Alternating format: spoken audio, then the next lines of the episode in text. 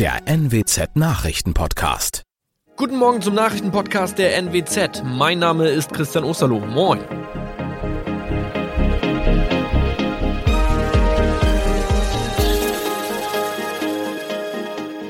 Und das sind unsere regionalen Nachrichten am Morgen. Polizei Niedersachsen greift bei sogenannten Spaziergängen härter durch. Feuerwerkshersteller warnen vor Käufen im Ausland. Und Supermarkt im Kreis Osnabrück bleibt nach Spinnenattacke geschlossen. Die Polizei in Niedersachsen will künftig bei den sogenannten Spaziergängen von Gegnern der Corona-Maßnahmen härter gegen Rechtsverstöße durchgreifen. Dazu würden bereits am kommenden Montag in größtmöglichen Umfang Kräfte der Bereitschaftspolizei bereitstehen, die zusätzlich von Bundespolizisten unterstützt würden. Das kündigte der Landespolizeipräsident Axel Brockmann am Donnerstag an. Das Abstandsgebot und die Maskenpflicht sollen eingehalten werden. Verstöße würden geahndet. Das gelte auch, wenn die Anzeigepflicht für Versammlungen missachtet werde. Wer noch Restbestände an Silvesterfeuerwerk hat, der hat Glück. Denn auch in diesem Jahr ist in Deutschland wieder der Verkauf von Feuerwerk verboten. Die Politik will damit unter anderem Verletzungen durch einen unsachgemäßen Gebrauch von Feuerwerk reduzieren, um so die Situation in den Krankenhäusern nicht weiter zu verschärfen. Bei den Feuerwerkshändlern stößt das auf wenig Gegenliebe. Außerdem befürchten sie, dass jetzt noch viel gefährlicheres Feuerwerk im Ausland gekauft wird. Dazu sagt Richard Eikel, Geschäftsführer von der Komet Feuerwerk GmbH in Bremerhaven. Wissen Sie, in Deutschland sind sehr viele Dinge richtigerweise sehr stark reglementiert. Da gehört auch das Feuerwerk dazu. Und im Ausland gibt es allerdings eben auch Kategorien zu kaufen, die in Deutschland von Privatleuten keinesfalls abgebrannt werden dürfen und auch keinesfalls von Privatleuten abgebrannt werden sollten. Da ist ganz einfach die Gefahr zu groß. Da sind die entsprechenden Verzögerungszeiten nicht so gegeben. Da wird auch nicht ganz so auf die Qualität geachtet. Und diese Artikel sind dann tatsächlich lebensgefährlich. Und das sollte eigentlich vermieden werden. Und äh, das ist unser, unser Ansehen. Von der Spinne fehlt auch am Donnerstag jede Spur. Am Mittwoch ist ein Mitarbeiter eines Aldi-Markts in Georgsmarienhütte von einer Spinne aus einer Bananenkiste gebissen worden. Er kam darauf in ein Krankenhaus. Anschließend begann die große Suche. Das Krabbeltier hatte sich allerdings so gut verschanzt, dass es nicht zu finden war. Wegen der potenziellen Gefahr durch eine möglicherweise giftige Spinne wurde der Laden evakuiert und bleibt vorerst geschlossen. Nun sollen zur Suche weitere Experten herangezogen werden, teilte ein Aldi-Sprecher am Donnerstag mit. Das war unser letzter Nachrichtenpodcast in diesem Jahr. Aktuelle News aus dem Nordwesten finden Sie auch zum Jahreswechsel auf NWZ Online. Aktuelles aus Deutschland und der Welt hören Sie nun von unseren Kollegen aus Berlin. Kommen Sie gut ins neue Jahr. Vielen Dank und schönen guten Morgen. Ich bin Zoe Tassovali und das sind unsere Top-Themen heute aus Deutschland und der Welt. Wieder ein Silvester unter Corona-Bedingungen. Kanzler Scholz ruft zum Zusammenhalt auf. US-Kampfeinsatz im Irak geht offiziell zu Ende und andere Länder, andere Sitten. So wird im Ausland der Jahreswechsel gefeiert. Bundeskanzler Olaf Scholz hat die Gesellschaft zum Zusammenhalt im Kampf gegen die andauernde Corona-Pandemie und bei der geplanten Erneuerung des Landes aufgerufen. In seiner ersten Neujahresansprache als Kanzler appellierte Scholz an die Bürger, wegen der sich rasant ausbreitenden Omikron-Variante des Virus die Impfangebote zu nutzen. Wir müssen wirklich alles tun, und zwar gemeinsam, damit Corona im neuen Jahr endlich besiegt werden kann, sagt Scholz. Es komme aufs Tempo an, damit wir schneller sind als das Virus. Der Kanzler bittet um Verständnis für die aktuellen Beschränkungen wegen Corona, die nötig seien, um die Menschen zu schützen. Und Scholz ruft die Kritiker der Maßnahmen zu einem respektvollen Miteinander auf. Man könne verschiedener Meinung sein, sollte einander aber auch zuhören.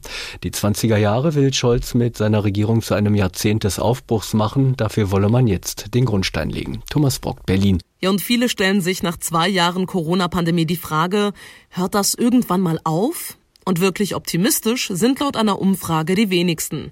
Aktuell hält vor allem die Omikron-Variante Deutschland in Atem. Gesundheitsminister Karl Lauterbach hat deshalb für die nächste Woche neue Vorschläge angekündigt. Diana Kramer in Berlin, was könnte denn da kommen an neuen Maßnahmen? Also alle künftigen Vorschläge und Maßnahmen werden im Zeichen von Omikron stehen. So viel ist schon mal klar. Gesundheitsminister Lauterbach warnt ja schon seit Tagen vor einer weiteren starken Welle und dass es jetzt darum gehen muss zu überlegen, was das etwa für Kontaktreduzierungen und auch die Dauer von Quarantänezeiten bedeuten kann.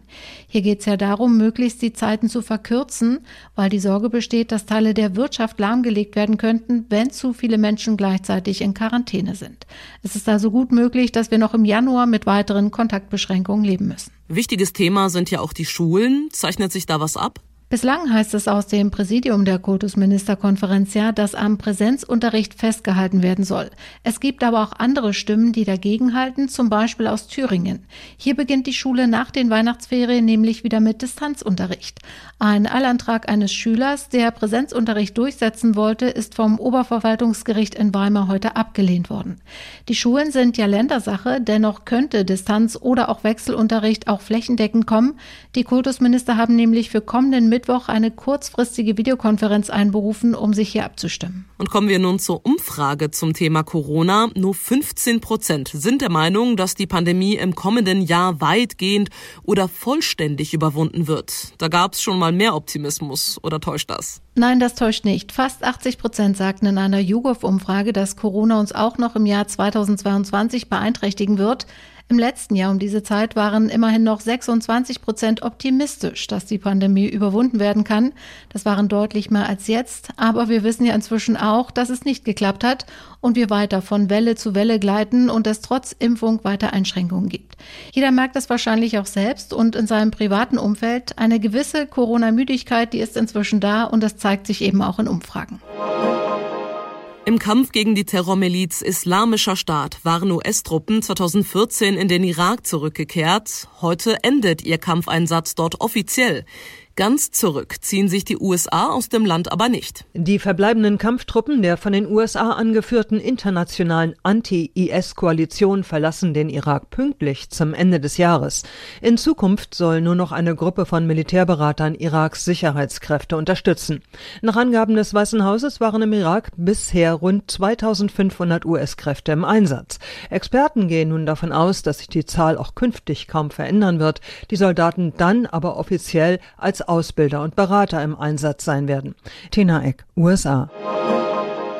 In Deutschland hängen in der Silvesternacht viele Menschen ihre Wäsche ab, denn ein Aberglaube besagt, wer die Wäsche auf der Leine lässt, betrauert im nächsten Jahr einen Todesfall in der Familie.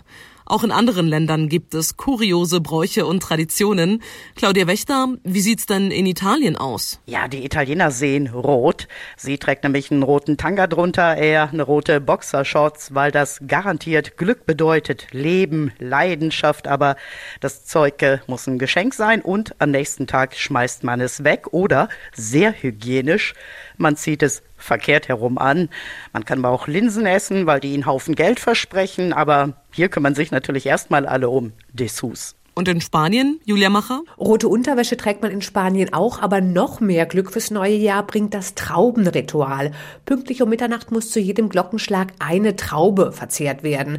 Das ist eine kuriose Tradition, die manche auf das Jahr 1909 zurückführen, als die spanische Traubenernte anscheinend ungewohnt üppig ausfiel.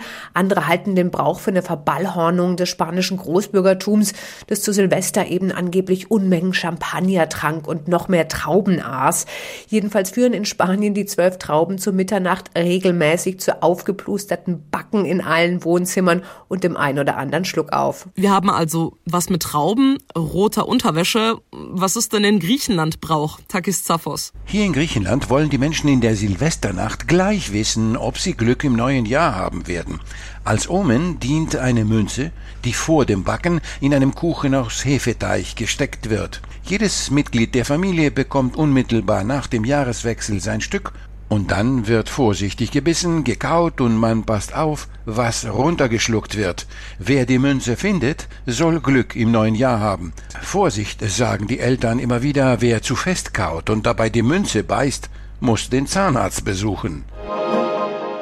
Mit dem Jahreswechsel kommen auch einige Änderungen, unter anderem bei der Pflege. Finanzielle Entlastungen gibt es vor allem für alle, die länger in einem Pflegeheim leben und deren Angehörige. Verlängert gelten Regelungen in Zusammenhang mit Corona und Pflege. Es gibt etwa auch in diesem Jahr für deutlich mehr Tage Kinderkrankengeld. Jan-Henner Reitze, der Eigenanteil, den Bewohner von Pflegeheimen und deren Angehörige aus eigener Tasche zahlen müssen, steigt immer weiter. Was genau ändert sich daran jetzt und wie viel macht das aus? Die Rechnung für einen Platz im Pflegeheim besteht ja aus verschiedenen Posten. Da ist sozusagen die Miete, Verpflegung. Ein beträchtlicher Teil sind die Kosten für die Pflege selbst. Und von genau diesem Posten übernimmt die Pflegeversicherung prozentual mehr. Wie viel mehr hängt davon ab, wie lange jemand schon schon gepflegt wird und wie intensiv. Das bringt für die Betroffenen von ein paar Euro Ersparnis bis hin zu mehreren hundert Euro pro Monat. Also das kann richtig was ausmachen. Wo kommt denn das Geld her? Die Pflegeversicherung hat doch auch nicht unendlich viele Mittel zur Verfügung. Die Beiträge steigen und zwar für alle über 23, die arbeiten und keine Kinder haben, von 3,3 auf 3,4 Prozent. Außerdem schießt der Bund aus Steuergeld erstmals eine Milliarde Euro für das Jahr 2022 in die Pflegeversicherung zu. Es ist aber schon klar, das alles wird nicht reichen. Die neue Regierung aus SPD, Grünen und FDP hat schon angekündigt, dass die Beitragssätze noch weiter angehoben werden müssen. Zumal der Pflegeberuf ja auch attraktiver gemacht werden soll, mit mehr Lohn, flexibleren Arbeitszeiten und so weiter. Dafür muss ja auch irgendwo Geld herkommen. Verlängert worden sind die Regeln zum Kinderkrankengeld wegen Corona. Was heißt das genau? Wenn ich als Arbeitnehmerin oder Arbeitnehmer nicht arbeiten kann, weil mein Kind krank ist, bekomme ich für diesen Tag ja trotzdem Geld. Normalerweise 90 Prozent vom normalen Netto über die Krankenkasse. Das gilt für Kinder bis zwölf Jahre. Und wegen Corona auch weiterhin, wenn mein Kind gar nicht krank ist, ich es aber wegen einer geschlossenen Kita oder Schule zu Hause betreuen muss. Und auch für 2022 gilt für jedes Kind ein Anspruch auf 30 Tage Kinderkrankengeld statt 10. Alleinerziehende haben an 60 Tagen Anspruch statt 20. Eine hochbetagte Jubilarin, ein betrunkener Butler, vier unsichtbare Gäste und ein Tigerkopf. Diese Mischung sorgt an Silvester seit Jahrzehnten für Lacher. Dinner for One hat sich jeder schon mindestens einmal angesehen und heute gibt's den Sketch in einer anderen Version und zwar mit Joko und Klaas auf Pro 7. Thomas Bremser, was erwartet denn die Zuschauer bei der Joko und Klaas Version? Ja, wir sehen erstmal Steven Gätchen als Moderator, Joko als Butler James und Klaas als ja etwas andere Miss Sophie. Das Duo hatte bei den Dreharbeiten jedenfalls viel Spaß. Same procedure as every year. Good evening, James. Der Sketch soll laut Pro7 jetzt jedes Jahr zu Silvester laufen. Das Ganze ist eine Art Strafe aus der letzten Sendung Joko und Klaas gegen Pro7. Mal sehen, ob es äh, ja für uns am Ende auch eine Strafe ist. Ach, wir bleiben da einfach mal optimistisch. Das war's von mir in diesem Jahr. Ich bin Zoe Tassovali und wünsche Ihnen allen einen guten Rutsch. Bis Montag.